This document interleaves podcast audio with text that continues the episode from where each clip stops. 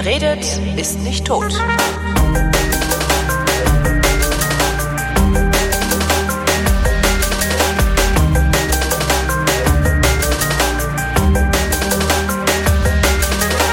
Ich rede mit Denise Linke. Denise Linke ähm, versucht gerade Geld zusammenzusammeln äh, auf der Crowdfunding-Plattform Start Next äh, für eine Zeitschrift namens Nummer. Das soll sein, eine Zeitschrift für Autisten AD in Klammern HSler und Astronauten. Hallo Denise. Hallo. Wir tun mal so, als hätten wir noch nie miteinander über dieses Thema gesprochen. Also ich versuche jedenfalls mal so zu tun.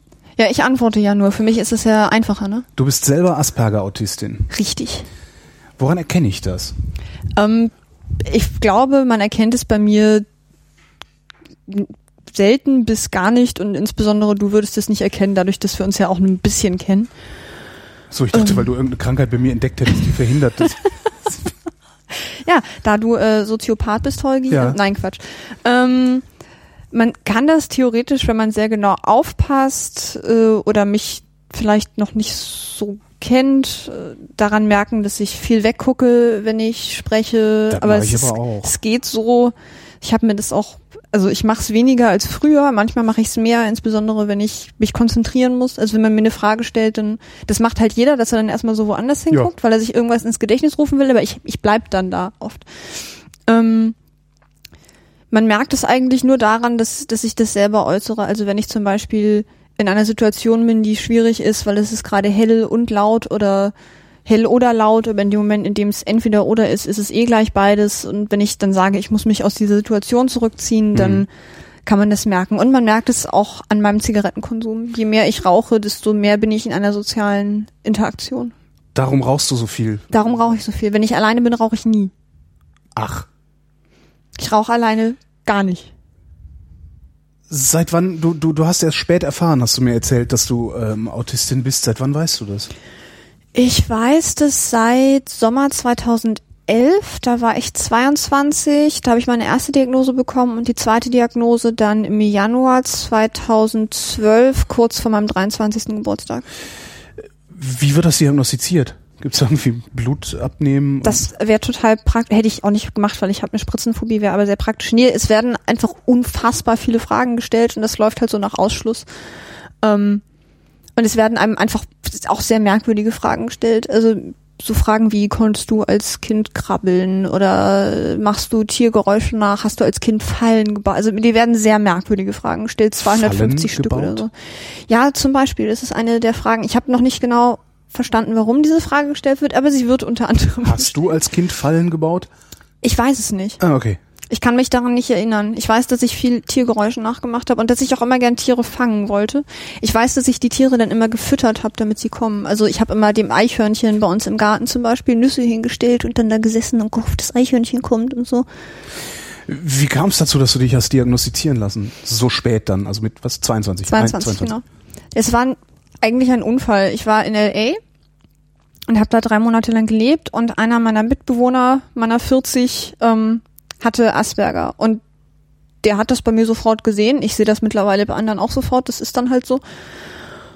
Und der ging halt davon aus, dass ich das weiß und meinte zu mir, und wann hast du deine Diagnose bekommen und so? Und ich habe überhaupt nicht verstanden, was der von mir will und meinte, was für eine Diagnose habe ich wo bekommen? Weiß ich nicht. Und dann hat er mich drauf angesprochen, dann meinte ich, aha, nee, also ich weiß von nichts. Und äh, der hat dann auch die ersten Tests mit mir gemacht, weil der gerade Psychologie studiert hat und sich auch auf Asperger spezialisieren wollte, beziehungsweise Autismus und hat mich dann noch mit zu seinen Kollegen da an die Uni genommen und die waren sich alle einig. Mhm. Und für mich war das dann auch erstmal so ein Schreck. Weil ich natürlich mit den gleichen Vorurteilen wie alle anderen groß geworden bin. Rainman, Einkaufszentrum ist scheiße. Genau, Rainman, Feuermelder, alles ganz schlimm, Zahnstoch erzählen und so. Äh, hast du bis dahin irgendwie sowas wie einen Leidensdruck? Weil es ist ja, es ist eine Krankheit, oder? Ja. Und bei ja. Krankheit ist ja immer Leidensdruck, ne? Also Das- nicht, das wenn gehört ich auch Schnupfen zu- habe, ist das doof. Es gehört auch zur Diagnose tatsächlich dazu, dass man einen, einen Leidensdruck haben muss oder gehabt haben muss. Sonst kriegt man keine Diagnose. Mhm. Ich leide unter mir jetzt nicht. Also wenn ich mit mir alleine bin, geht's mir total super. Ich leide halt eher unter dem Umfeld. Beziehungsweise darauf. zurückzuziehen, doch sich zurückzuziehen ja relativ schwierig ist. Ja, insbesondere in der Schule war das halt schwierig. Ja. Also ich habe in der Schule sehr gelitten. Ich habe dann die Schule auch gewechselt, dann habe ich nicht mehr so gelitten, aber bevor ich die Schule gewechselt habe, habe ich schon sehr darunter gelitten, wie meine Mitschüler dann auch auf mich zugegangen sind. Ähm, also einige, äh, also fast alle. Und ich habe es halt nicht verstanden, weil ich nicht verstanden habe, was an mir anders sein soll, warum die sich an mir irgendwie reiben. Und dadurch habe ich dann natürlich gelitten. Hm. Aber jetzt an mir persönlich nicht. Als du aus der Schule raus warst, hast du, hast du da dann auch noch Probleme gehabt oder war es tatsächlich nur dieses äh, typische äh, Kinder sind grausam in der Schule und mobben einander, beziehungsweise mobben immer das seltsame Kind, das du ja dann wahrscheinlich warst? Also an meiner alten Schule war es halt wirklich so, dass ich hart gemobbt wurde. Dann bin ich an eine andere Schule gekommen, die sehr viel sozialer war. Da ging es dann auch viel besser. Und dann bin ich halt aus der Schule raus. Und dann hatte ich halt Studium und das, ich habe es halt einfach geschafft, im Studium keine Menschen kennenzulernen, weil ich mit denen nicht geredet habe. Hm. Es ist mir auch ein absolutes Mysterium, wie sich im Studium Freundschaften entwickeln. Ich, also es, ich verstehe das tatsächlich nicht. Ich frage mich, ob mir das vielleicht mal jemand erklären kann, weil ich ich weiß es nicht. Ich gehe in einen Seminarraum, dann habe ich ein Seminar und dann gehe ich aus dem Seminarraum wieder weg. Ich, ich interagiere ja nicht wirklich mit den Leuten, weil ich sitze ja nicht in der Pause. weil du es nicht kannst. Ja, Also die anderen machen das halt schon. Also du, du gehst halt, du gehst in den Seminarraum, da sitzt ein Typ, der dir gefällt, äh, und du lässt es ihn spüren, dass er dir gefällt. Oder andersrum. Du kommst rein, gefällst jemandem und er lässt es dich irgendwie spüren. ja, es ist mir nicht. Durch Nicht irgendwelche passiert. Signale, äh, doch mit Sicherheit ist dir das passiert. Du bist nicht unattraktiv. Also Dann habe ich es nicht mitbekommen. Aha. Ja, da, daran könnte es gelegen haben. Obwohl ich habe dann ja auch ähm, äh, tatsächlich einen Freund an der Uni kennengelernt. Der war dann aber auch einfach so penetrant, das konnte man überhaupt nicht. Der war Amerikaner, was sollte man da machen? Der, Hm. ne? Ist ja noch Können mal- ja auch nur laut sein und auffällig. Eben. Ja, ja Ähm, und ansonsten bin ich da dann halt einfach so durch. Und hatte auch keine Probleme dementsprechend, weil ich, das hat ja keiner mit mir geredet. Ja. Äh, woran erkennst du andere Asperger-Autisten? Weil du sagtest ja, ich mittlerweile, ich, ich sehe das. Ich erkenne das an daran, dass sie sich genauso verhalten wie ich. Ich erkenne das daran, wie die auf Geräusch reagieren, wie die auf, äh, auf Helligkeit reagieren, wie die sich in sozialen Interaktionen verhalten, wie die sich in Gesprächen verhalten, insbesondere wenn das Autisten oder Asperger-Autisten sind, die entweder keine Diagnose haben oder die die nicht versuchen, ihren Defiziten entgegenzuwirken, weil man zum Beispiel auch dazu neigt, in Gesprächen, wenn jemand was erzählt, keine Nachfragen zu stellen, um da einen Bezug Mhm. zur anderen Person aufzubauen, sondern von sich selber zu erzählen, um zu zeigen, dass man auch schon mal sowas erlebt hat oder dass man versteht, wovon der andere spricht. Das mache ich. Das, das wird dann von anderen Menschen oft so aufgefasst, dass sie sagen, der hört mir nicht zu, der Ja, interessiert genau. sich nicht für mich. Hm, Das machen Autisten aber, weil sie versuchen, ein, ein, eine, eine Beziehung zu diesem anderen Menschen aufzubauen. Ja.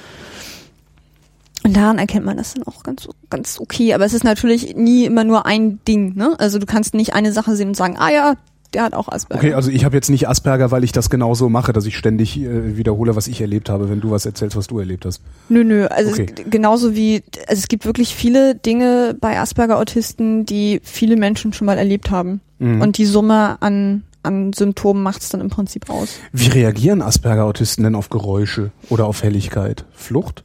Ähm, Flucht oder halt äh, verstecken, also oft sich aus der Situation aktiv rausziehen, ähm, bei, bei wenig Licht schon Sonnenbrillen tragen. Ähm, ich kenne Autisten, die Das laufen. waren Kiffer auch.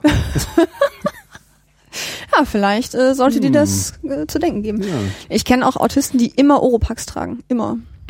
Ja. Außer sie unterhalten sich mit jemandem. Ja, wobei, also wenn du die kennst ähm, und sie immer Oropax tragen, außer wenn also, wenn es darum geht, dass sie denjenigen, mit dem sie sich unterhalten wollen, aus der aus dem aus der Masse der Umgebungsgeräusche rausfiltrieren wollen. Es gibt angepassten Gehörschutz, der bestimmte Frequenzen filtert. Den Das ist man, ja geil. Das ist nicht nicht ganz billig, also die kosten so irgendwie zwischen 200 und 400 Euro. Da wird ein Abdruck vom Gehörgang genommen. Also Ist ja kriegst du richtig wie so. Zahnarztzeugs. Ähm, und da werden dann kannst du so Filter einsetzen. Und je nachdem, was für ein Filter da reinkommt, äh, hast du halt hohe Töne, tiefe Töne. Das ist ja fantastisch. Und es gibt sogar einen Kopfhörereinsatz, den du da reinstecken Geil. kannst. Sowas cool. sowas brauche ich dringend für mein Leben. Ich werde 30 Millionen Mal produktiver. Also garantiert, weil ich dann nicht immer alles ständig hören würde. Ähm, jetzt kennen wir den Rainman-Autismus Und offensichtlich einen ganz anderen, also nämlich deinen. Also du bist eigentlich der erste Mensch, mit dem ich zu tun habe, bei dem ich weiß und auch sicher weiß, das ist ein Autist beziehungsweise eine Autistin. Äh, Was sind die Charakteristika der unterschiedlichen Autismusformen?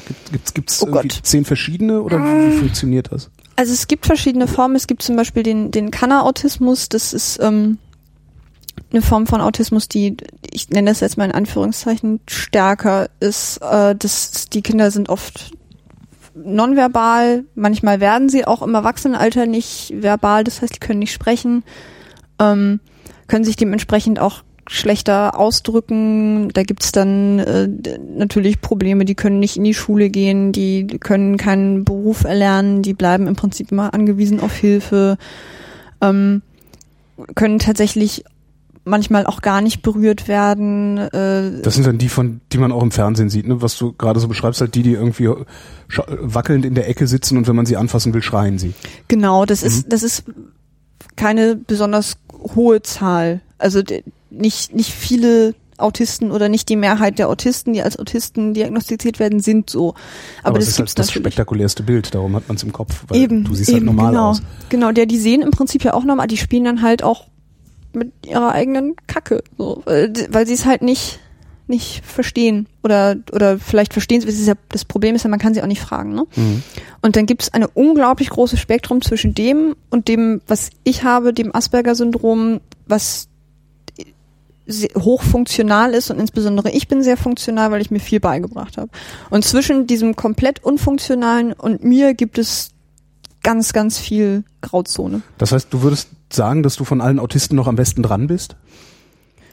Ja, ich kenne jetzt nicht alle, Ja, aber ich würde sagen, jetzt so in der Masse, in der Masse habe ich wahrscheinlich noch, äh, noch viel, viel gut, ja. Also ich komme schon sehr, sehr gut klar. Ich habe ja auch, ich habe ja äh, meistens einen Job, äh, ich habe ein abgeschlossenes Studium, ich habe oder hatte Beziehungen, ich habe Freunde, ich habe irgendwie ein, ein sehr reiches und erfülltes Leben und habe mich da noch nie eingeschränkt gefühlt in, in, in irgendeinem Bereich.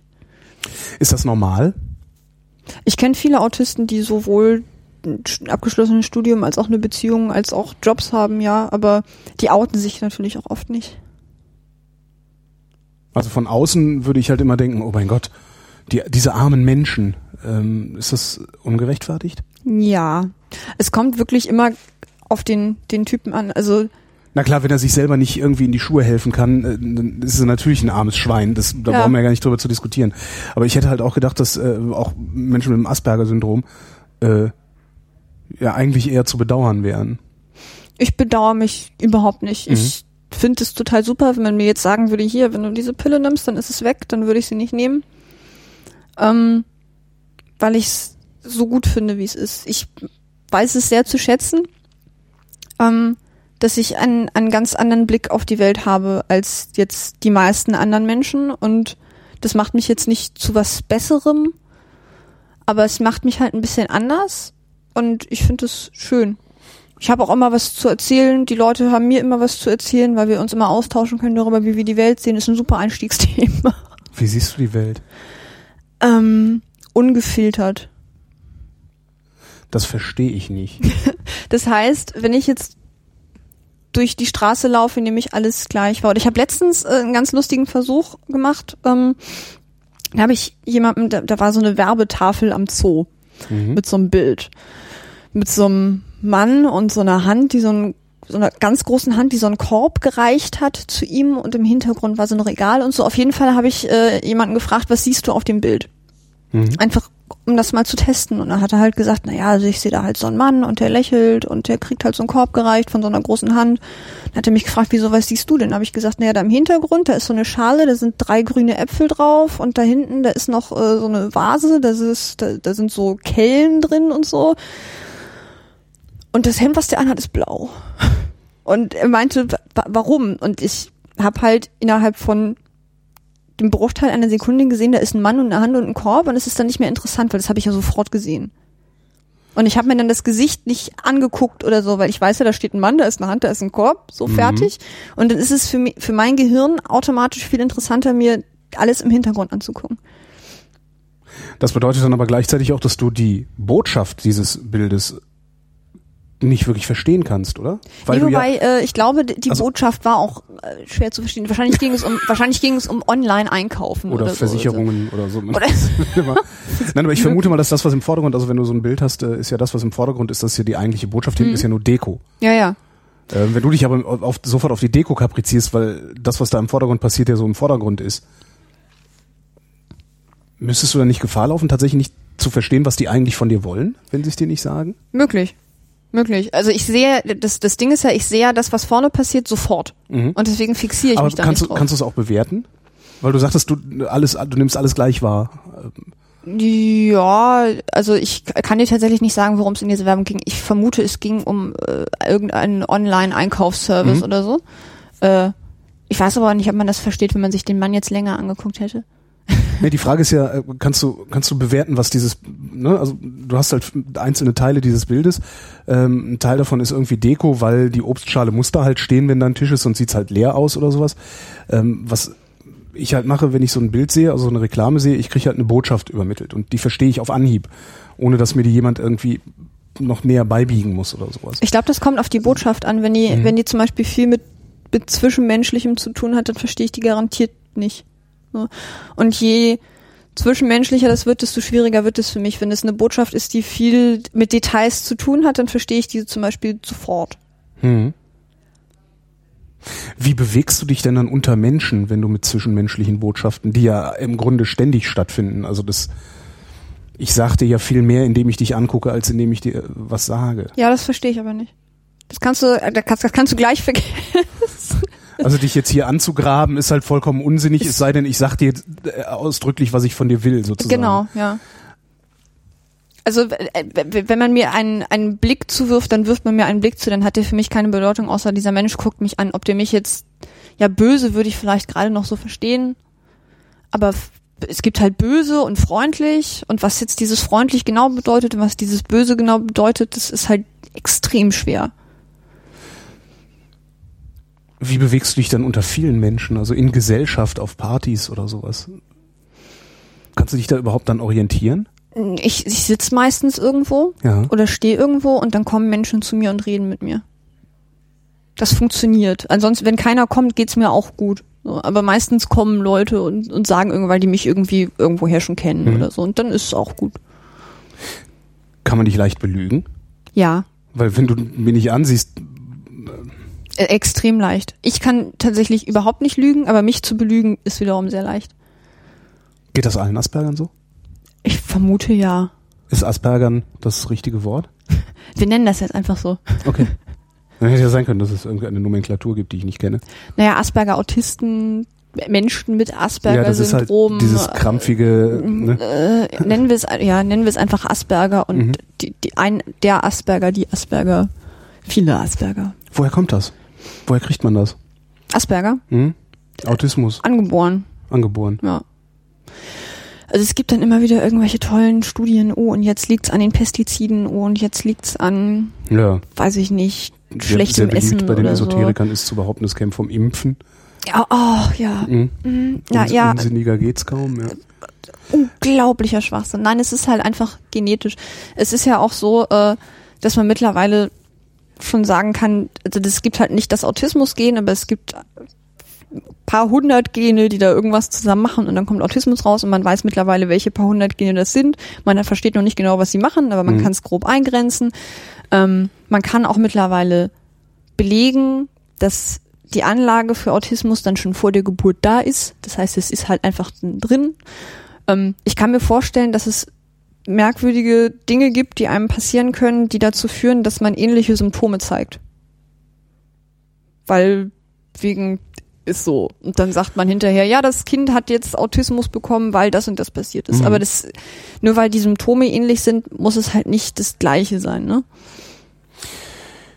Jetzt sagst du, du verspürst keinen Leidensdruck. Empfindest du deine Erkrankung? Ist es eine Erkrankung? Empfindest du es wie eine Erkrankung? Nö, ich fühle mich weder krank noch behindert.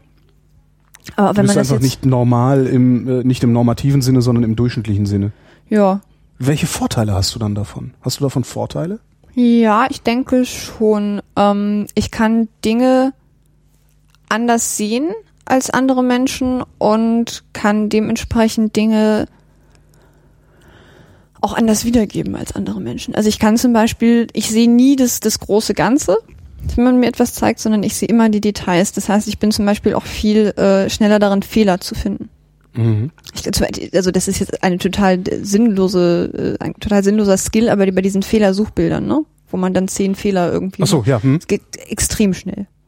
Das bringt mir jetzt nicht viel, aber wenn man das jetzt. Ich könnte mir genug Berufe vorstellen, in denen Eben, so, wenn man- sowas eine super Qualifikation. Also, wenn man das aufschlüsselt und sagt, dieses, dieses Skill, wo kann man das einsetzen, dann gibt es natürlich viele Berufe, wo das sinnvoll ist. ist das grundsätzlich Mustererkennung, dass du Ja. Mustererkennung kannst? Ja. Also ich sehe auch überall, wieder, ne? ich sehe auch überall Muster. Ja, es gibt natürlich gibt's immer Mhm. Sachen, die dann äh, auch in diesen total überzeichneten in Anführungszeichen Charakteren dann auch auf auf jeden wieder so ein bisschen zutreffen.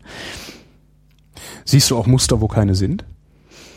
Ja, in gewissem Maße schon, wobei dann ja auch eigentlich welche da sind, weil in dem Moment, in dem ich sie sehe, sind sie ja da, aber ich sehe halt auch Muster da, wo sie nicht geplant sind. Also da, wo, wo sie halt zufällig sind oder wo sie nur flüchtig sind. In, in Wolken zum Beispiel. Wenn da ein Muster ist, dann sehe ich das.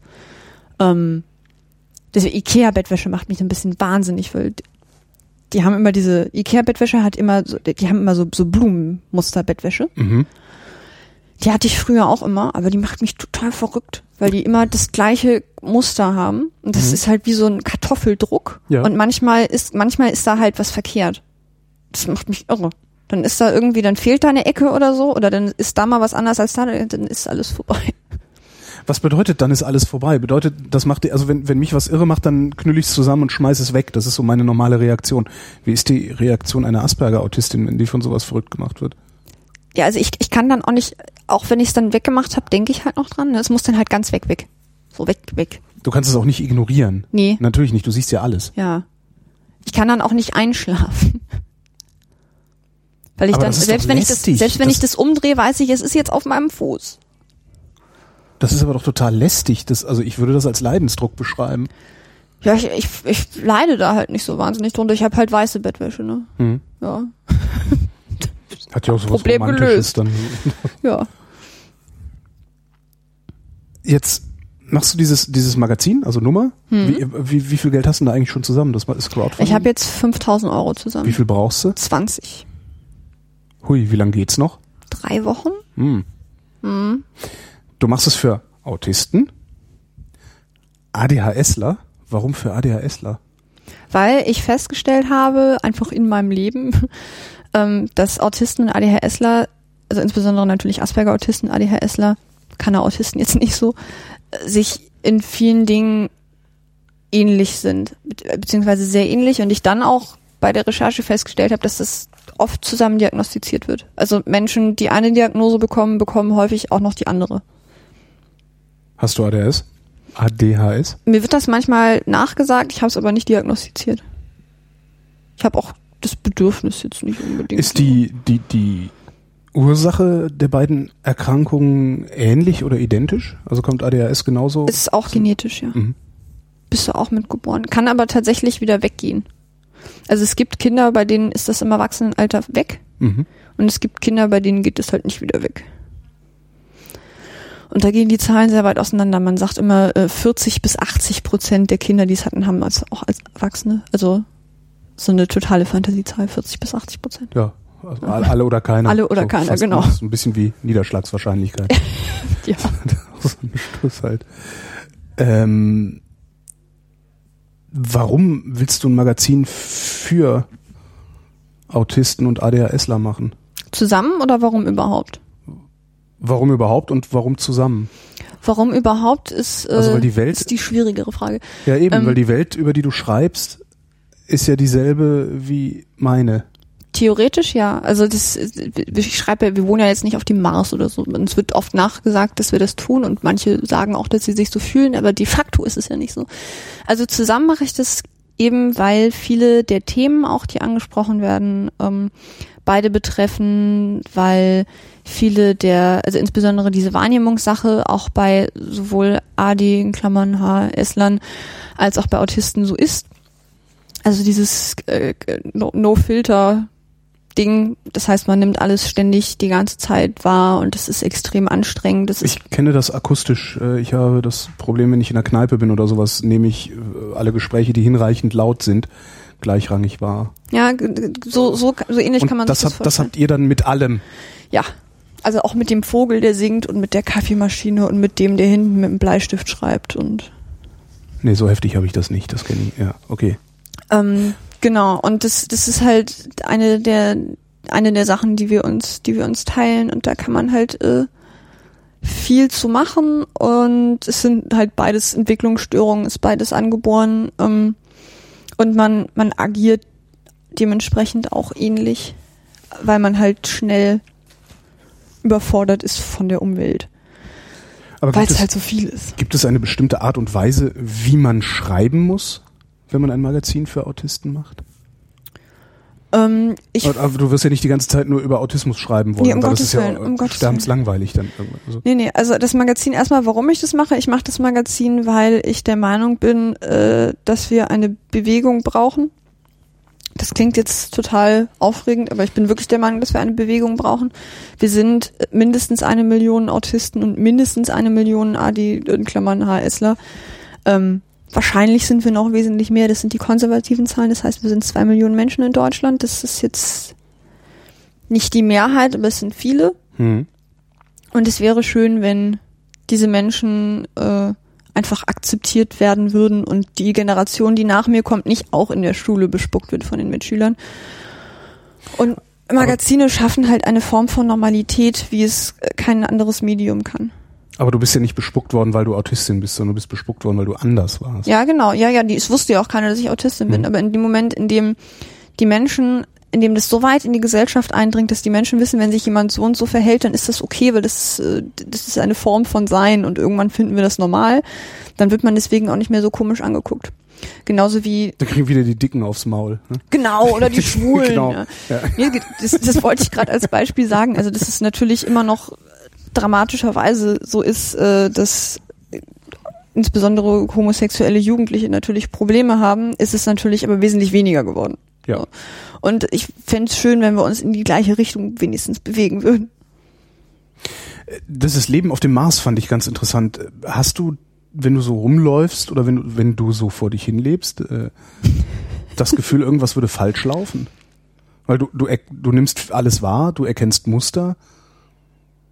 Und es- Also selbst mir fällt oft auf, dass irgendwie ziemlich viel falsch läuft. Also so im Alltag. Allen So einfach Kram. auf der Welt. so einfach auf Ja, der Welt, auf der alles, Straße ja. draußen. Ähm, Ja, ja, ja. Ständig alles. Okay. Ständig alles. Irgendwann gewöhnt man sich da halt dran. So, dann nimmt man das auch nicht mehr so wahr. Irgendwann, irgendwann ist das auch alles. Das ist auch sonst sehr belastend und anstrengend. Und wenn man, wenn man das dann kann, wenn man das irgendwie wegmachen kann, dann versucht man das natürlich. Wie macht man das? Auf den Boden gucken. Und dann ist das weg? Du hast Dann- mir eben erzählt, dass die dämliche abgeschnittene Blume auf der Bettwäsche auf deinem Fuß Ja, gelegen aber wenn ich es gar nicht erst sehe, dann geht's. Musik an, auf den Boden gucken, laufen. Hm. Dann weiß ich nicht, dass es da ist. Wenn ich dich also betrollen will, äh, lasse ich dich irgendein äh, unvollkommenes Muster wahrnehmen. Ja, das wäre voll schön. Die sind überall, die sind wirklich überall. Also insbesondere so im normalen Straßenbild sind die eigentlich überall. Ja. Ja, das ist furchtbar. Ja, allein diese Linien, die dahin gemalt sind und ab und zu mal einfach aufhören. Ja, oh Gott, äh, alle- allein, allein, dass man nicht in der Lage ist, die Steine auf dem Boden irgendwie gleichmäßig zu legen, das macht mich wahnsinnig. Das macht mich wirklich, das macht mich wirklich wahnsinnig, aber es ist immer noch besser als hochgucken. Ich ich versuche das irgendwie nachzuvollziehen, weil ich kann das, also ich kann verstehen, dass einem das, dass einem das auf den Sack geht, dass die, dass die Steine nicht gerade liegen. Aber ich amüsiere mich darüber. Kannst du dich nicht darüber amüsieren? Nee, ich finde das nicht witzig. Ich denk, ich denk wirklich die ganze Zeit, was hat die jetzt daran gehindert, das ordentlich zu machen? Dann gucke ich mir das an, dann sehe ich, man hätte das ordentlich machen können. Warum haben die das nicht gemacht? Weil es Menschen sind und Menschen unzulänglich sind? Ah, Ja, aber warum ist das so? Würdest du von dir sagen, dass du unzulänglich bist? Bestimmt. In ganz vielen Dingen, ja. Insbesondere in sozialen Dingen bin ich sehr unzulänglich. Ja klar, im Verständnis dafür, warum der Typ den Asphalt falsch, äh, die Genau. Pflastersteine falsch gelegt hat. Wahrscheinlich hatte er einfach auch einen beschissenen Tag und die Frau war gemein oder so. Aber, ne? ist halt trotzdem schief jetzt. Was schreibst du, wenn du für Autisten und ADHSler schreibst? Also wir machen jetzt in der ersten Ausgabe das Thema Liebe, weil das ist auch erstmal nett. Ähm, Schön integrativ. ja, erstmal erstmal mit was anfangen, wo die Leute sagen, ach, guck mal, das können die auch. Mhm. Ähm, und da versuchen wir das natürlich von möglichst vielen Seiten zu beleuchten. Das heißt, wir machen einen Artikel über eine Mutter, die ihr Kind liebt, ihr nonverbales autistisches Kind. Der, der ist großartig. Dieses Kind ist fantastisch. Ich würde den sofort mit nach Hause nehmen. Hätte ich mir das auch gespart mit dem selber machen, aber durfte ich nicht. Mm.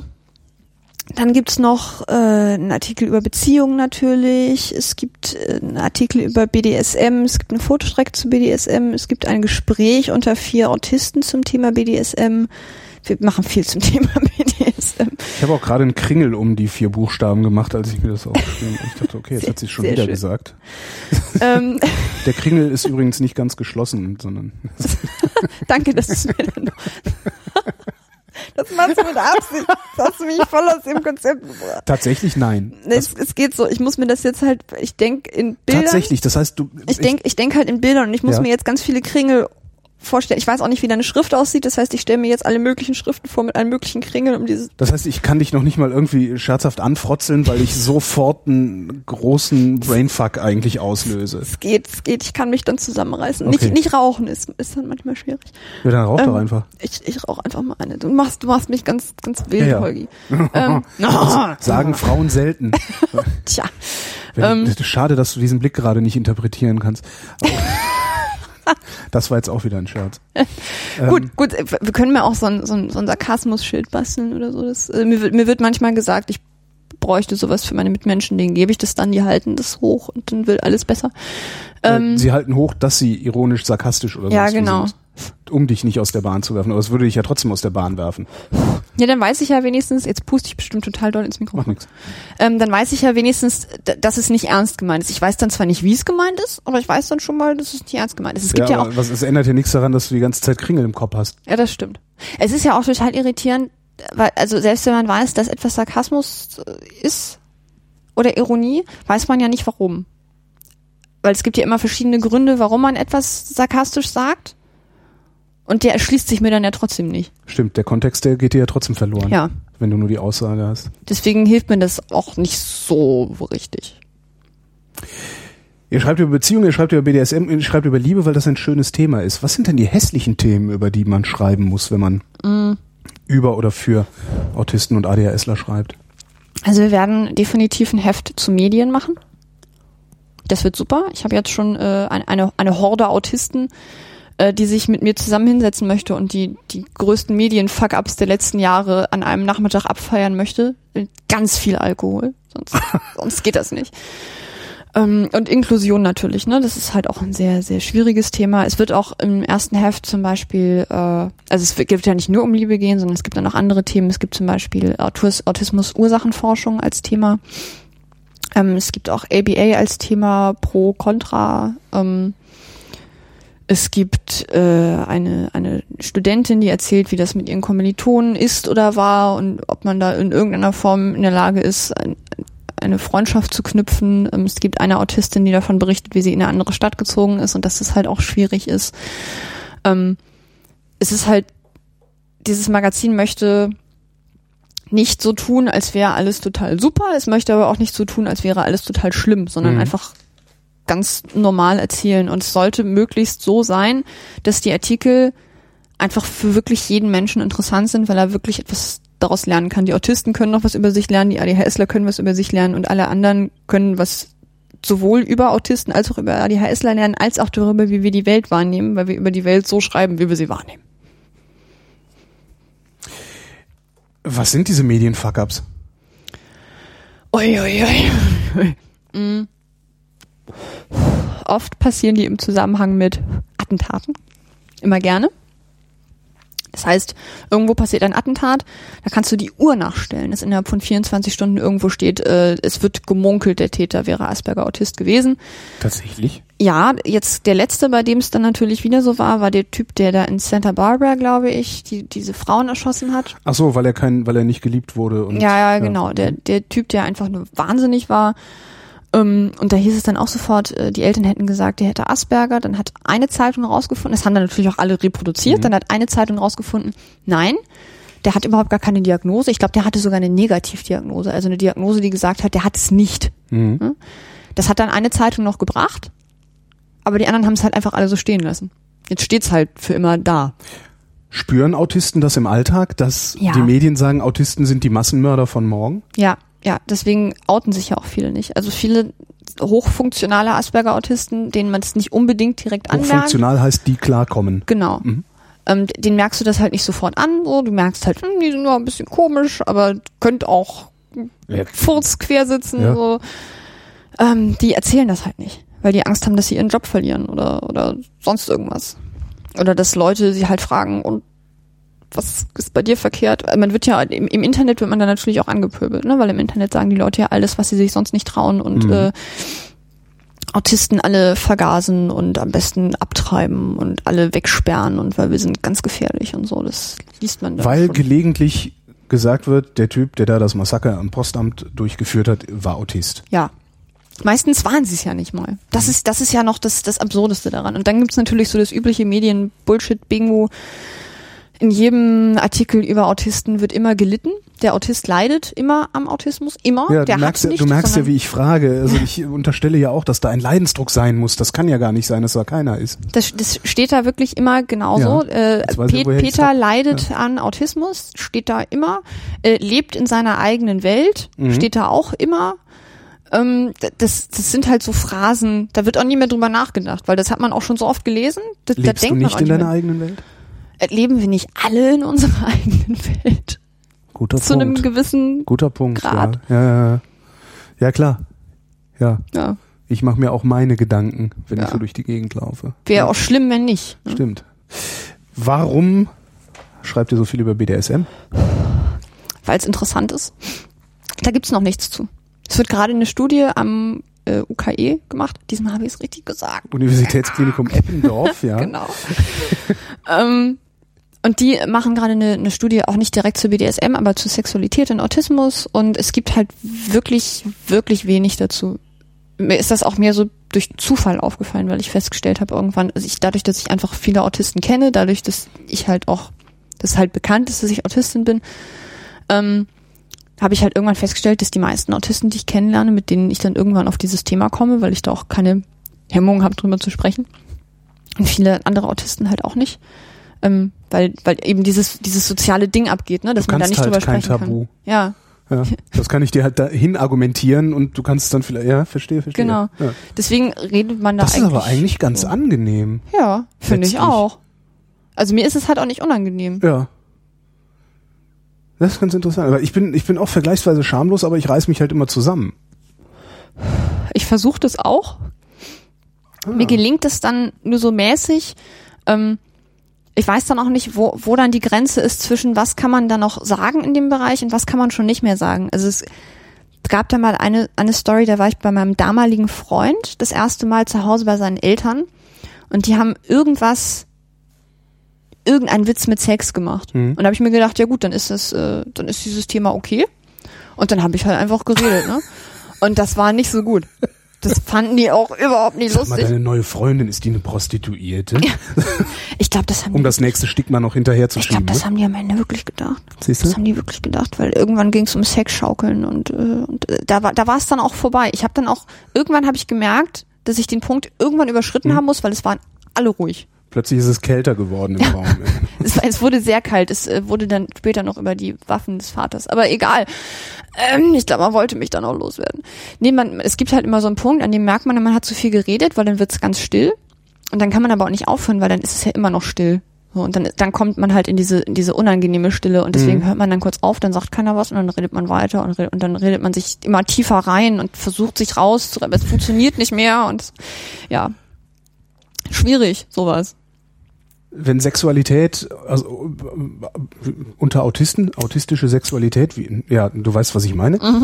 Wenn das ein Thema ist, das, das Autistische Sexualität. Ganz schön, ne? Ist oh, oh, ohne Anfassen, ohne Angucken. Äh, genau, ohne Anfassen. Sex, Sex genau. im Dunkeln ist autistische Genau. Hast, du, Sexualität. äh, hast du Demolition Man gesehen? Nein.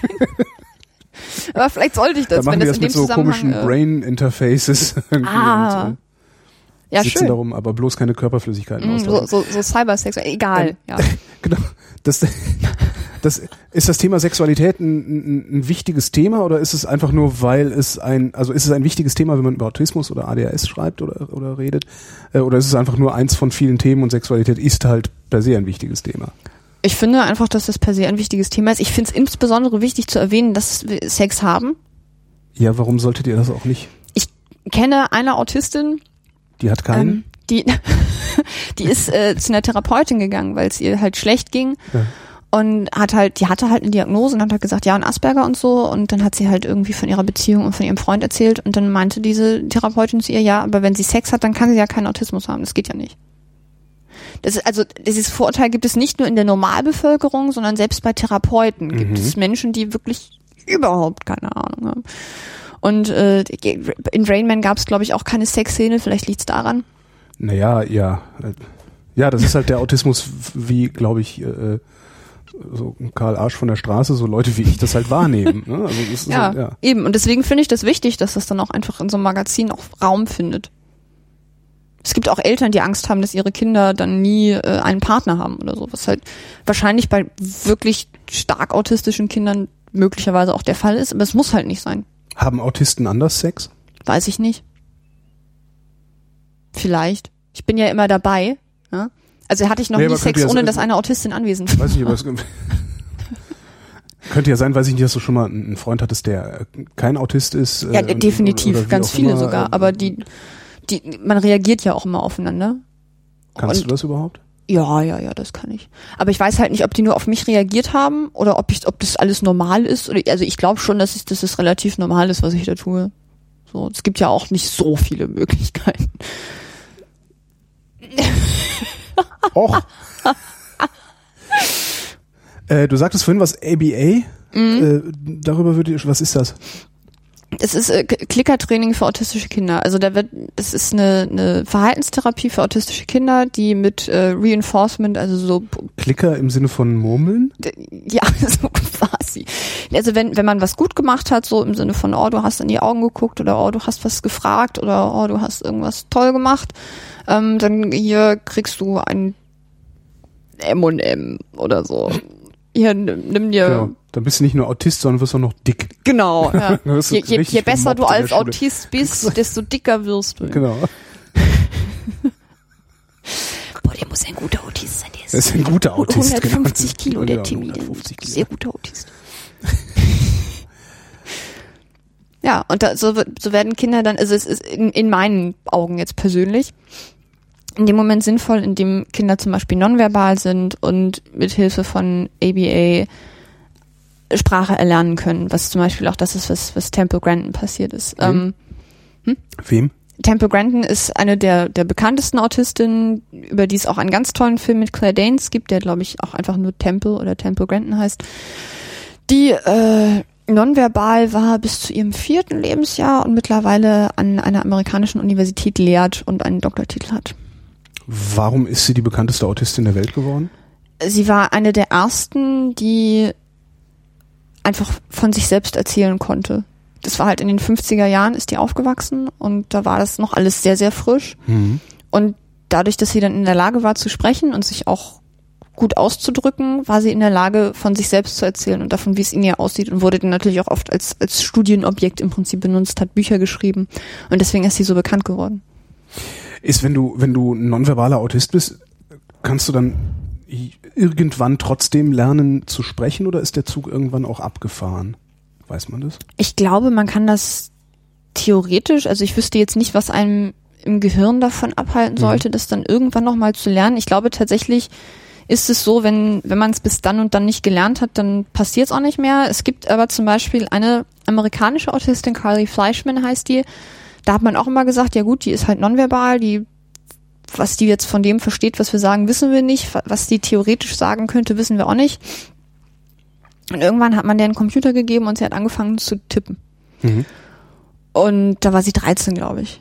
Und mittlerweile hat die ganze Bücher geschrieben und man hat festgestellt, es ist ein unglaublich intelligentes junges Mädchen, das sich sehr eloquent ausdrücken kann. Also die kann nicht so, so da, da, Hauptsatz, Hauptsatz, Hauptsatz, sondern die kann sich wirklich sehr schön ausdrücken und kann halt einfach nicht sprechen. Geht halt nicht.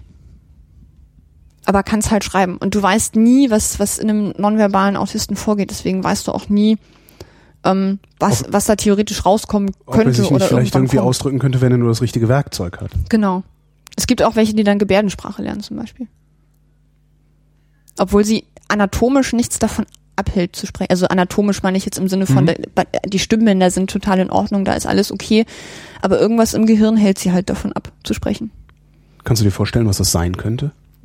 Dafür bin ich äh, nicht, nicht tief genug drin. Ich bin ja kein Neurologe. Also ein Neurologe kann dir das aber bestimmt hätte, erklären. hätte ja sein können, dass du, weiß ich nicht, dass Autisten dafür dann eher Verständnis haben und, und, und Ach so, nö, nö, das, das ist irgendein Teil vom Gehirn. Ich glaube, das steht sogar in einem der Bücher von Temple Grandin drin, welche, welche Teile vom Gehirn dann da wie, wo betroffen sind. Mhm. Ähm, weil wir ja auch, also weil viele Autisten ja zum Beispiel auch nur in Bildern denken und nicht in Sprache. Und Bilder muss man auch erstmal beschreiben können, ne? Ja. Ja, und äh, deswegen ist das halt immer ein bisschen, bisschen schwierig.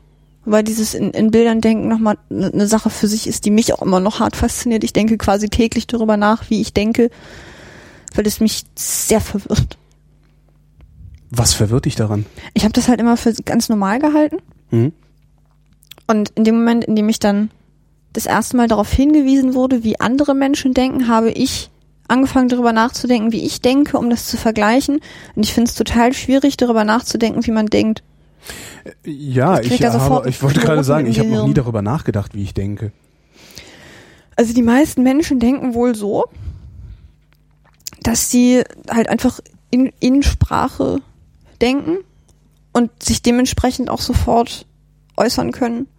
Mhm. Autisten denken oft, nicht immer, aber oft in Bildern und bauen sich dann die Sätze und deswegen kommt auch manchmal dann halt nichts bei rum. Deswegen kann man manchmal was nicht ausdrücken, weil, weil da nur Quark rauskommt und dann wird es nix. Was für Bilder sind das, in denen du denkst? Also wenn du vor einem Problem stehst, das es zu lösen gilt, siehst du dann die Lösung vor dir? Und Ich sehe halt immer Bilder, das, es ist halt, als würdest du, Temple Grandin macht das, sagt es immer so schön, es ist, als würdest du bei Google Images was eingeben und so denke ich alles. Also alles, was ich denke, denke ich in Bildern. Ich denke nicht in Sprache. Und selbst wenn ich an einen Satz denke, dann sehe ich den geschrieben. Das heißt, jeden Satz, den du gerade sagst? ja. Und das, Pro das Problem ist, weil ich ja nie nur eine Sache gleichzeitig denke, sondern ich denke ja immer mehrere. Und wenn ich dann an mehrere Dinge denke, laufen halt mehrere Spuren gleichzeitig, die mehrere Sätze gleichzeitig sind, die auf, in meinem Kopf aus irgendeinem Grund weiße Schrift auf schwarzem Grund sind und zwischendurch halt immer noch so ein Bild und dann noch so ein Bild, aber halt auf verschiedenen Schienen quasi, wie so eine Bahn. Wärst du in der Lage, das irgendwie, ich sag mal, in ein, ein, eine Computergrafik oder sowas zu übersetzen, Ja. dass, dass man sich das angucken kann als, als, als, als Nicht-Autist? Ja, ja. Das fände ich mal spannend. Das äh, kann ich machen. So eine, Gra- also wenn ich so eine Doppelseite in deinem Magazin irgendwie in der Mitte das, so als das wäre eigentlich, das wäre eigentlich ganz geil. So Autisten zeigen, wie sie denken und dann Genau. sage ich verschiedenen Autisten, zeig mal. Und das kann man ja sicherlich auch in geordnete Bahnen lenken, dass man einfach mal sagt, so, wir setzen jetzt mal einen Autisten dahin und einen Nicht-Autisten äh, und lassen die mal eine Sache überdenken und dabei formulieren oder, oder skizzieren, wie sie das tun. Das fände ich wirklich mal spannend. das ist wirklich spannend. Ja, da habe ich auch noch nicht drüber nachgedacht. Wenn du jeden einzelnen Satz, den du gerade, ich kann mir das überhaupt nicht vorstellen, also aus mir quellen diese Sätze halt einfach so raus. So. Bah. Darum rede ich auch manchmal Quatsch. Oft. ähm, Naja. das muss doch aberwitzig anstrengend sein, dass du. Nö. Also es ist nicht so, dass du diesen Satz erst aufschreiben, dann ablesen musst, um ihn sagen zu können, sondern. Nee, ich schreibe den, während ich ihn denke. Okay. Wenn es dann ganz kompliziert wird, muss ich ihn erst haben und dann. Aber ich denke auch immer, aber ich, ich denke mir, das ist, das muss ja bei allen so sein, dass man den Satz denkt ein paar Sekunden, bevor man ihn sagt. Vermutlich. Ja, Ja. man merkt es nur nicht. Man, ja, also ich merke das halt. Hm. Das ist doof ist, wenn ich mich an einem Satz aufhänge, weil irgendwas komisch klingt, dann merke ich, dass die Betonung irgendwie komisch ist oder das eine Wort ist da komisch oder so und dann komme ich in so einen Loop und dann denke ich den Satz immer wieder. Das ist dann ganz doof. Das passiert mir nie in einem Gespräch eigentlich, weil man in einem Gespräch immer sofort wieder rausgezogen wird vom Mhm. Gegenüber. Aber manchmal, wenn man so alleine da sitzt und nachdenkt, dann passiert mir das halt, dass ich mich an einem Satz aufhänge. Und dann geht es halt aus dieser, aus dieser Schiene Mhm. raus in einen Kreis. Und dann dreht sich halt immer wieder derselbe Satz, derselbe Satz, derselbe Satz, immer mit demselben Hiccup drin. Mhm. Und irgendwann löst sich das. Aber das ist, das ist, das ist wirklich nervig. Das ist wirklich furchtbar nervig. Könntest du dieses sich lösen irgendwie herbeiführen? Indem du, weiß ich nicht, ein Glöckchen auf dem Tisch stehen hast, auf das du dann drückst, wenn das passiert? Wenn ich mich darauf trainieren würde, wahrscheinlich. Das wäre wahrscheinlich auch so eine Art von EBE, aber wahrscheinlich könnte ich mich da selber drauf trainieren. Das, das Einzige, was hilft, ist gegen, Gegengeräusche, also Fernseher anmachen, Musik anmachen. Kannst du das dann in dem Moment oder bist du dann eher gelähmt? Nee, nee, das, ich kann dann alles machen. Mhm. Ich kann dann alles machen, es ist halt nur furchtbar anstrengend, weil es auch immer lauter wird. Also der, der Satz wird in meinem Kopf immer lauter. Und irgendwann schreit es halt auch so. Mhm. Also ich höre die Sätze ja in meinem Kopf, bevor ich sie sage, weil ich sie mir selber vorlese, während sie da stehen. Mhm. Das klingt wirklich wahnsinnig merkwürdig, wenn ich das so erzähle. Ja, Ähm, nee, aber zum Beispiel, auch wenn du, aber wenn du machst sagst, ansonsten einen vergleichsweise gesunden Eindruck, darum mach ich mir jetzt keine Sorgen. alles richtig gemacht. Ähm, äh, zum Beispiel, als du gesagt hast, Doppelseite, habe ich an alle möglichen Doppelseiten gedacht. Dann hast du gesagt, ähm, und man setzt da zwei Leute hin, einen Autist, und dann habe ich halt zwei Leute also am Tisch gesehen Mhm. und dann habe ich, also ich sehe das halt immer alles sofort und ich sehe dann nicht irgendwie so random, so wie wenn man Leuten sagt, denk mal an einen Schuh und die denken irgendwie, ja, also so ein Schuh, ne, sieht Mhm. halt so aus, sondern ich denke dann halt an ganz viele Schuhe, die ich schon mal gesehen habe. Und auch nicht an einen Schuh, den ich schon mal gesehen habe, sondern an ganz viele hintereinander. Wie so ein, so ein äh, Daumenkino. Das heißt, du denkst überhaupt nicht abstrakt, sondern Genau. Im hohen Maße konkret. Also, ich kann abstrakt überhaupt nicht denken. Ich kann auch nicht hypothetische Fragen beantworten. Es macht mich wahnsinnig hypothetische Fragen beantworten. Das geht nicht. Also was würdest du tun, wenn es draußen regnet, ist im ja okay, einen Schirm benutzen. Das ist halt Ja, aber das kommt ja darauf an. Wa, wa, wenn ich drin bin, ist mir das egal. Wenn ich rausgehen will, dann kommt es drauf an, wo ich hin will. Und, und wieso, wo will ich denn hin? Und will ich jetzt irgendwie ins Kino gehen, dann ist ja auch egal, dann brauche ich das nur für den Weg. Aber wenn ich jetzt irgendwie draußen mich in einen Café, na gut, dann könnte ich mich reinsetzen. Weißt du, das ist, das ist halt schwierig. Fällt es dir leicht, Freunde zu finden? Nein, Fällt es dir schwer, Freunde zu finden? Nein. Also da bist du dann ein ganz normales Mädchen. Ich finde die ja nicht. Die, die finden ja mich. Also ich finde tatsächlich keine Freunde. Ich gehe auch auf niemanden zu und spreche den an oder oder ich erhalte auch keine Freundschaften aufrecht. Also, Und das, das liegt dann auch nicht daran, dass ich die Leute nicht mag, sondern ich vergesse, dass es die gibt. Also ich vergesse nicht wirklich, dass es die gibt, aber ich vergesse, dass ich die mal fragen könnte, wie es ihnen geht oder so. Und ich habe halt Freunde, weil die mich angesprochen haben. Und weil die den Kontakt zu mir gesucht haben und mich gefragt haben, wollen wir uns sehen und wollen wir uns nochmal sehen und wollen wir uns nochmal sehen. Ähm, und weil die mich immer wieder fragen, wie geht's dir, wollen wir mal was machen? Und dann denke ich, auch, ah ja, die haben mich gefragt, wie es mir geht. Ich frage sie jetzt auch, wie es ihnen geht. Das ist wichtig. Weil nicht, dass es mich nicht interessiert, aber ich denke mir immer, die erzählen mir das ja bestimmt, wenn irgendwas ist. Aber machen Menschen gar nicht, sondern die warten drauf, dass man sie fragt. Die meisten, ja. Ja. Das musste ich auch erst lernen. Ich habe halt nie irgendjemanden sowas gefragt. Da habe ich immer gesagt, ja, erzähl's mir doch, wenn's wenn's wichtig ist. Erzählst du anderen, wie es dir geht? Ja. Auch ohne, dass sie es fragen? Ja. Wie kannst du unterscheiden, ob die, die auf dich zukommen und dir Freundschaft anbieten, ob die es ehrlich meinen oder nicht? Gar nicht.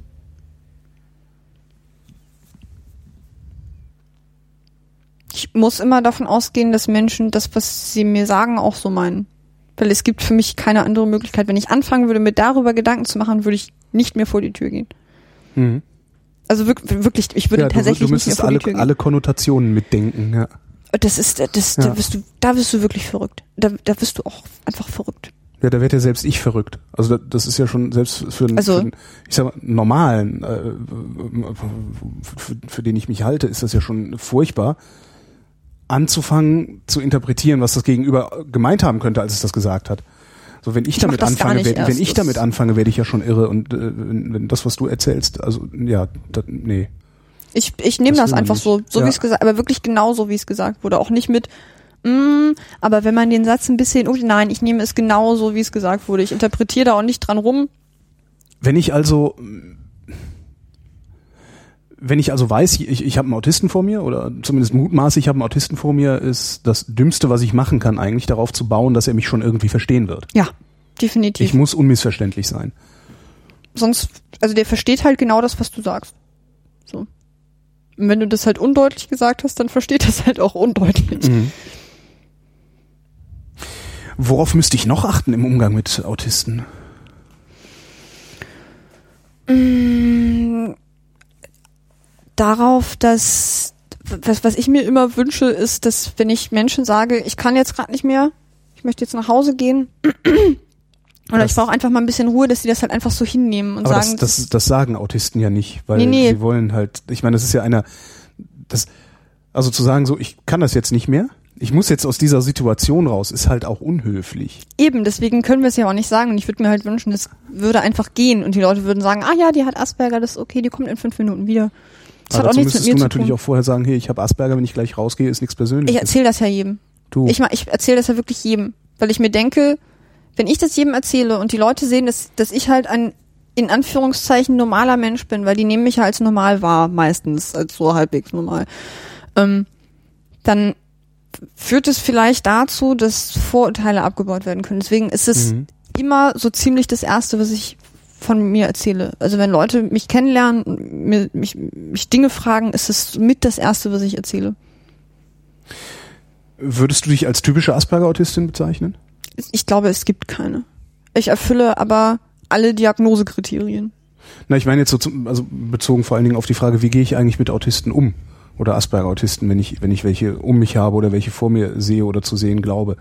Das heißt, äh, das, was du sagst, du hättest gerne, dass du einfach aus der Situation raus darfst und es dir keiner übel nimmt, das gilt auch nur für dich und nicht für alle anderen. Ich kann das halt immer nur von mir sagen, aber ich kann mir vorstellen, dass es vielen so geht. Ja. Wie geht's vielen denn noch? Also worauf muss ich noch achten? Ähm, ja, halt, Lügen ist halt doof, ne, weil verstehen wir halt auch nicht. Und dann, wenn man damit zu oft auf die Schnauze fällt, ist es unangenehm. Ähm, Sarkasmus funktioniert bei mir nur, wenn er sehr überzogen ist.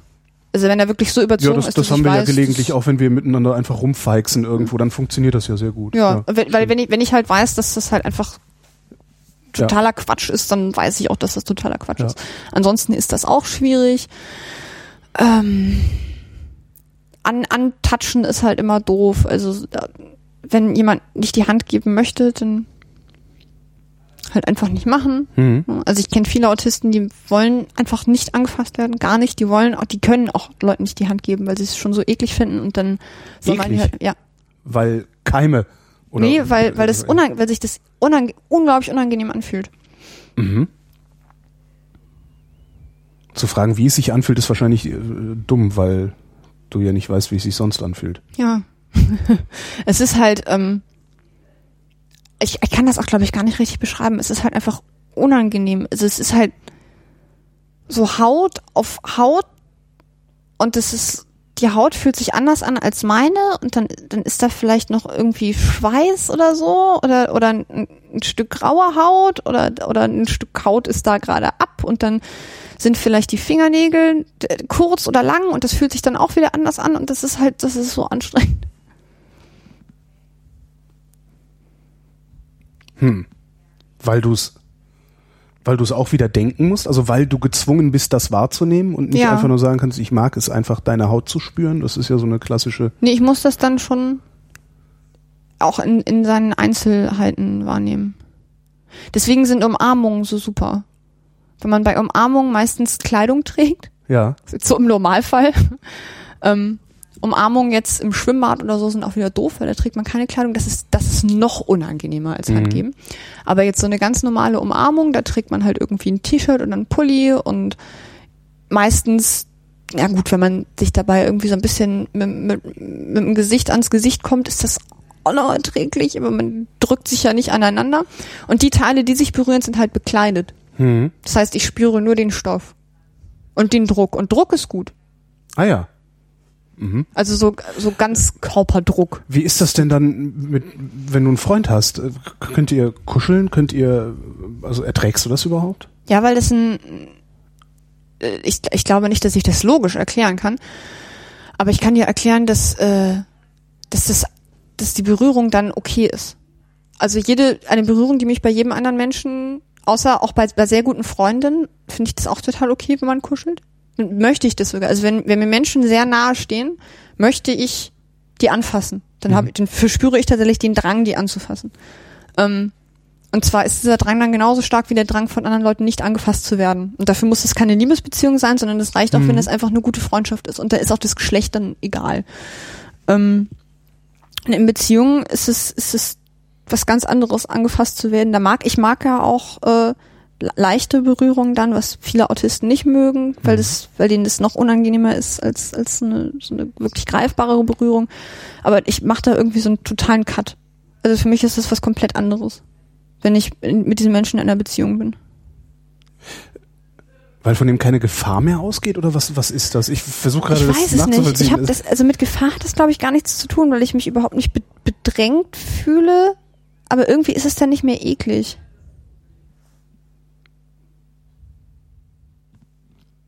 Ich glaube vielleicht, wenn ich das jetzt versuchen müsste zu erklären, vielleicht weil man dann ja auch irgendwie halt zusammengehört so. Mhm. Und dann ist das halt auch okay, weil man hat ja eh die Spucke vom anderen im Mund und so und das ist auch egal dann.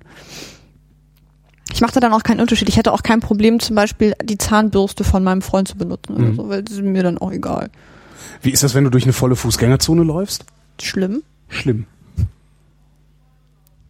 Ich mag auch nicht dann in die Leute reinlaufen oder Mhm. so. Ja, man rempelt sich halt dauernd Ja, an. Das ist Irgendwie. nicht- auch ganz schlimm. Vor allem, wenn, vor allem, wenn man noch irgendwie mit, mit den Händen an die Hände kommt oder so. Das passiert ja. Wenn man sich dann so anrempelt, dass die Hände aneinander ist ganz furchtbar. Was läuft bei der Inklusion schief? Also abgesehen davon, dass du oder dass ihr klassische Mobbing-Opfer seid, weil ihr halt die anderen seid, die keiner versteht und äh, Ich die glaube, sich da läuft nicht mal richtig wehren. Da läuft, glaube ich, so ziemlich alles schief. Ähm, von allen Seiten. Äh, ich war als erstes an so einem Elite-Gymnasium, so ein ganz tolles Gymnasium, ganz, ganz toll, war irgendwie schon hunderte von Jahren alt und alle Kinder waren total intelligent und die Lehrer waren alle ganz toll. Ähm, und das war furchtbar, weil es überhaupt keine Sozialkompetenz an dieser Schule gab. Also selbst mir ist das aufgefallen. ähm, vielleicht fällt es mir auch deswegen noch mehr auf, aber es war unerträglich. Und dann bin ich an eine Schule gekommen, das war eine kooperative, integrative Gesamtschule. Das heißt, wir waren alle Schulzweige zusammen. Wir wurden in gewissen Fächern auch zusammen unterrichtet. Das heißt zum Beispiel Musik oder Kunst haben Hauptschule, Realschule, Gymnasium zusammen gemacht. Was großartig war, weil es dazu geführt hat, dass es nicht hieß, ey, du bist Realschule, ey, du bist Gymnasium, sondern Mhm. äh, wir waren halt einfach alle Schüler an derselben Schule und haben uns halt verstanden. Ähm, dann hatten wir halt Integrationsklassen, das heißt Klassen mit sowohl körperlich als auch geistig behinderten Kindern. Das heißt, wir hatten auch überall Fahrstühle und so und Aufzüge und das war halt super, weil da waren halt einfach immer behinderte Kinder. Die waren auch cool, die waren auch voll nett, hat auch keinen gestört. Und um das aufzufangen, weil wir jetzt natürlich eine Masse an, an Lehrern hatten, die das hätte auffangen können. Im Prinzip brauchst du ja kleinere Klassen und mehr Lehrer. Mhm. So. Ja, oder zumindest irgendwie ja einen, der Stoff beibringt und das andere sind dann irgendwie was, was Sozialpädagogen. Ja, wenigstens- immer, wenigstens sowas, also, ja. hm. Also Leute, die sich kümmern, Genau. hauptberuflich. Ähm, ja, sowas, sowas bräuchte man halt eigentlich im Prinzip. Da wir das aber auch nicht hatten, haben unsere Lehrer freiwillig ähm, nach der Schule Vorder- und Förderkurse gemacht. Das heißt, es gab Kurse für die Kinder, die ein bisschen schwächer waren, die halt mehr Mhm. Hilfe brauchten. Es gab Kurse für die Schüler, die halt super gut waren und mehr noch Unterricht brauchten, einfach um ausgelastet zu sein. Ähm, neben noch tausend anderen tollen Sachen, wie zum Beispiel einem, einem Raum mit Haustieren für Kinder, die zu Hause keine Haustiere haben konnten. Die konnten sich dann quasi einen Hamster mieten oder so. Also die hatten dann halt irgendwie so ihr Haustier, ihr Haustier, um das sie sich da kümmern konnten und dann war das, dann war das cool. Ähm, aber genau, diese, dann gab's ABC-Klassen für so Fächer wie Mathe, Englisch, Deutsch. Das heißt, wenn man besonders gut war, dann war man, glaube ich, in der C-Klasse. Und wenn man nicht so gut war, dann war man in der A-Klasse und da konnte man sich dann immer, das war auch durchlässig, das Mhm. heißt, da konnte man sich dann von Schuljahr zu Schuljahr so durchmischen. Wenn man irgendwie mal schlecht in Mathe war, dann ist man halt mal in den B-Kurs gegangen oder ja. Wie, wie ist denn das, wenn, ich hatte das überhaupt nicht, also ich bin an so, ne, so äh, humanistisches Gymnasium, äh, Westdeutschland, äh, gegangen. Wir hatten keine, hatten wir Behinderte? Nee, hatten wir nicht. Nee. Also ich bin mir sicher so in der Rückschau, dass da einige, dass da einige Asperger-Autisten dabei waren. Ähm, Garantiert. Ja, ja, ja, da, da waren halt also auch so gerade diese, diese da gibt's ja diese Inselbegabungsgeschichten und da waren einige dabei, die waren einfach auf bestimmten Gebieten so unglaublich gut, dass es nicht anders erklärbar ist als mit, mit, mit irgendwie sowas, denke ich. Aber ich hatte halt keine Behinderten dabei. Wie ist denn das, wenn Behinderte in der Klasse sind? Also was, was macht das aus dem Unterricht? Nix. Ist total egal. Hm? Also der Unterricht war genauso wie sonst auch. Mhm. Ähm, wir waren dann nicht langsamer oder schneller. Ja klar, weil die, die langsamer sind, Weil- die waren dann im Zweifelsfall einfach in dem langsameren Kurs. Ja, genau. Mit den Nichtbehinderten, die ebenfalls langsam waren. Genau. Und Mhm. die konnten sich dann aber auch hocharbeiten. Wenn sie irgendwie Mhm. besonders gut waren, sind sie halt in den nächsten Kurs gekommen. So. Und das war in meinen Augen ein unglaublich intelligentes System. Weil es niemanden an irgendwas gehindert hat. Mhm. Es hat die Leute weder daran gehindert, äh, gut zu sein, weil da jemand saß, der schlecht war, noch hat es die Leute daran gehindert, sich zu verbessern, weil die anderen alle viel besser waren und man nicht hinterhergekommen ist. Also es hat niemanden an irgendwas gehindert. Und selbst wenn du, selbst wenn du abgehängt wurdest, bist du nicht ab, bist du immer noch mit denselben Leuten zur Schule gegangen. Ja. Und dann warst du halt mal ein halbes Jahr in einem anderen Kurs. Mhm. Dann hast du dir im Zweifelsfall vielleicht noch gedacht, scheiße, ich will wieder in den anderen Kurs. Hast du dir mehr Mühe gegeben, bist du wieder in einen anderen Kurs gekommen. Deswegen hatten wir auch extrem viele Realschüler, die dann nachher noch Abi gemacht haben. Mhm. Und dann hieß es immer, oh ja, eure Schule, ihr macht halt auch so Abi für Dumme, ne? Und dann kam das Zentralabitur. Und dann haben trotzdem noch alle Abi gemacht. Ich habe das Zentralabitur gemacht. An meiner Schule ist niemand durchgefallen. Wir hatten mehrere Leute mit 1-0. Mhm. An der alten Schule, auf der ich vorher war, sind, glaube ich, fünf oder zehn durchgefallen. Mhm. Die haben den gleichen Test geschrieben wie ich. Ah. Wenn wir Inklusion von Autisten in der Schule machen wollen, dann müssen wir aber doch auch erstmal wissen, dass sie welche sind. Das ist oder, korrekt. Oder ist es gar nicht nötig, wenn wir so ein Schulsystem oder so eine Schulform bauen, wie du besucht hast? Weil Stimmt, da denn eigentlich- verteilt sich das ja dann irgendwie Eigentlich so vor ist es sich egal, hin. ja. Also bei meinem Schulsystem war es echt egal. Wir hatten dann noch zwei äh, Sozialpädagoginnen, die Sabines. Die waren immer da, da konnte man jederzeit hingehen. Wir hatten eine Die große hießen beide Sabine. Die hießen beide Sabine, ja. Äh, wir hatten, ja, wir waren halt in der Ganztagsschule, hatten eine Mensa und eine Vollwertküche und eine Spielezone und einen Basketballplatz und einen Fußballplatz und wir hatten eh alles. Warum war eure Schule so gut ausgestattet? Keine Ahnung. Okay. Die, das war keine, keine Privatschule. Das, ich glaube, die haben halt einfach sich da, die haben da einfach da die Gelder reingesteckt, Mhm. die sie bekommen haben. Die haben sich halt gedacht, das finden wir jetzt wichtiger als bla. Wo war So. das? In Schleswig-Holstein, in Ah ja. Elmshorn. Mhm. Ja, es war eine, eine ganz, ganz tolle Schule, die dann abgerissen werden musste, weil es war ein 70er-Jahre-Bau, da war überall Asbest drin. Und jetzt haben die ein, neues Gebäude irgendwie gebaut. So Ein Fashion-Neubau, da war ich aber auch noch nicht drin. Ich hoffe auch, dass sie das, das Schulsystem nicht geändert haben. Die waren irgendwann sogar so weit in ihrem Hokuspokus, den sie da gemacht haben, dass sie sich gesagt haben, okay, die Pausenzeiten und Unterrichtszeiten, wie wir die so abgeguckt haben von anderen Schulen, die machen überhaupt gar keinen Sinn weil so können sich die Kinder gar nicht konzentrieren. Und dann haben die ihre eigenen Fantasiepausenzeiten und Unterrichtslängen erfunden, Ja. haben das Pausenklingeln abgeschafft, Ja. weil das die anderen Kinder stört, wenn die gerade noch in ihrem Unterricht sitzen. Und seitdem machen die das so. Die waren irre. Die haben auch Vogelkäfige und Aquarien da und unsere Hausmeister waren ähm, eine Transsexuelle und ein, oh jetzt politisch äh, korrekter Begriff, ein Kleinwüchsiger, nennt man Äh. das so? Ich glaube, das ist wahrscheinlich total falsch, was ich gerade gesagt habe. Eigentlich nennt man das, Weiß ich nicht. Wahrscheinlich Was gibt's denn? Klein, kleinwüchsig, zwergenwüchsig? Nee, Zwergenwuchs ist, äh, Das- ich glaub, das ist, glaub ich, das ist- medizinische äh, äh, Beschreibung, oder? Die ja, weiß ich, das, das klingt gerade so, als dürfte man das nicht sagen. Kleinwüchsig? Also ich finde, das klingt aber. Ich sag das jetzt einfach. Für, ich hoffe, dass sich davon ich, ich, kann niemand. dich, ich, äh, kann dir, ich kann dir auch helfen. Die Zwerge. Jetzt hat, Oh sie Gott. den Hass auf Oh mich, Gott. damit du nicht. Äh, Äh, ja, also falls, falls das jemand hört, der mir gerne sagen möchte, Frage, ja. wie, wie, man, wie man das sagt, ohne damit irgendjemandem auf die Füße zu treten, könnt ihr mir das gerne einem, mitteilen. mit einem griffigen Wort, das nicht in einer Phrase endet, ja, weil niemand sagt, wenn er redet, Menschen mit Behinderung, sondern alle sagen Behinderte.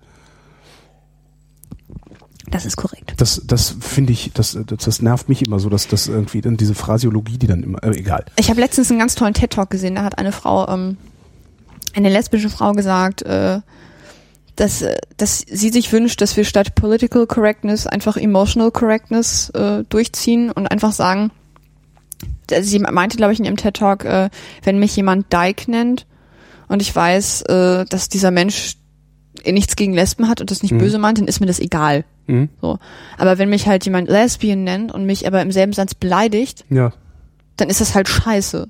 So. Ja, guter Punkt. Also warum Wobei du dann nicht, allerdings auch äh, immer wieder wissen musst, äh, ne, dann muss also derjenige, der, also wenn, wenn ich dann einen kleinwüchsigen Zwerg nenne, muss ich irgendwie auch mitschicken, dass ich das nicht tue, um mich über dich lustig zu machen, Ja, sondern ja, einfach nur, weil es halt so ein Wort, das ich im Kopf halt, habe, ja, wenn ich über dich rede. Äh, schwierig. Also Es ist, es ist sehr schwierig, aber es hat mich auch ein bisschen beeindruckt, weil ich finde das auch immer sehr, sehr, sehr schwierig. Ich, ich tue mich da auch so schwer. Ich meine, ich, ich habe ja nun eine im Prinzip Behinderung. Mhm. Und ich finde das so schwierig, ein, eine Begrifflichkeit dafür zu finden, die niemandem auf die Füße tritt.